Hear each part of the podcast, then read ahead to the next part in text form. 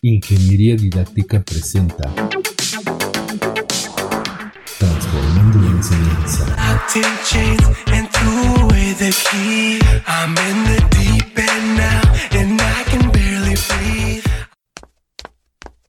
Hoy traemos el tema Una sesión TIC.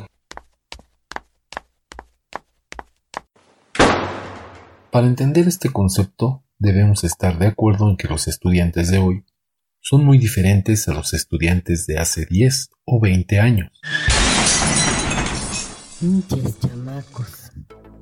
Esto significa que tanto sus inquietudes como sus intereses son muy distintos a los que teníamos nosotros cuando fuimos estudiantes. Bueno, ahora sí las cosas no pueden empeorar. Por lo tanto, hoy en día para poder atraer su atención, además de temas y lecciones interesantes, estas deben ser atractivas y tener un ingrediente adicional que les permita adquirir los conocimientos y habilidades a través de elementos afines a su entorno. Pues bien, una sesión TIC es una de muchas estrategias que nos ofrecen ese plus, ya que se define como una secuencia didáctica orientada a favorecer el logro de aprendizajes esperados o su reforzamiento mediante el uso de dispositivos informáticos y recursos digitales.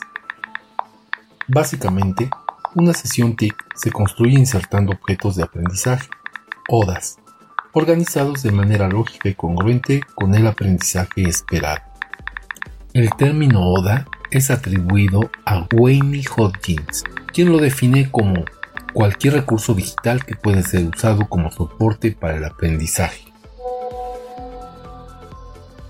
Una sesión TIC debe incluir seis objetos esenciales. Número 1. El objeto introducción, el cual tiene como propósito atrapar el interés del estudiante y darle a conocer de qué va a tratar la sesión. Una lectura, una imagen o un video pueden ser de mucha utilidad.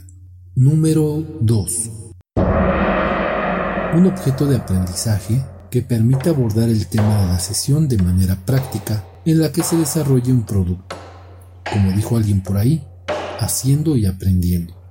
Es aquí donde se incluye el trabajo colaborativo como un conjunto de actitudes solidarias y no necesariamente de liderazgo.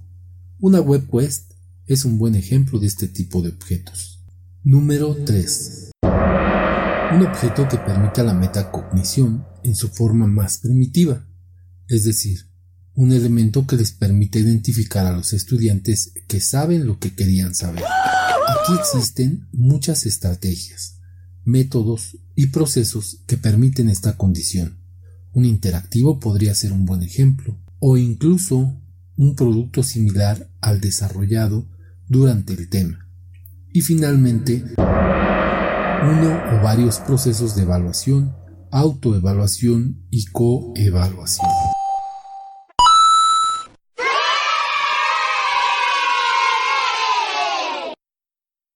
Gracias a la disponibilidad de los recursos, ya saben, Internet y la información virtual, además de aquellas propuestas por el profesor, las sesiones TIC suelen tener mucho de lo que actualmente se conoce como Flipped Classroom o clase invertida, en la que el profesor es un compañero más, como diría Jordi Adel.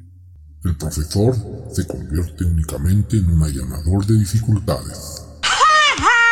Dejando que sean los propios pupilos quienes busquen la forma de acceder al conocimiento. Además de todo esto, una sesión TIC te ofrece varias ventajas.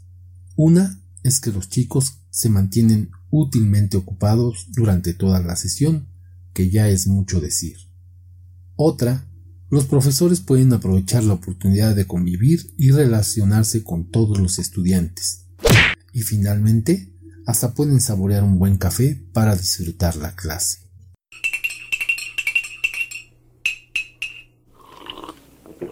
Así que si te gusta el café, seguro que estarás interesado en saber cómo puedes implementar o diseñar una sesión TIC, ¿verdad? Pues ¿qué esperas? Ponte en contacto conmigo a través de mi cuenta en Twitter arroba jmus1067, pues eso es todo por hoy. Pero te invito a escuchar el próximo podcast de este programa y no olvides darle like y suscribirte a mis canales. Ingeniería Didáctica presenta Transformando la enseñanza.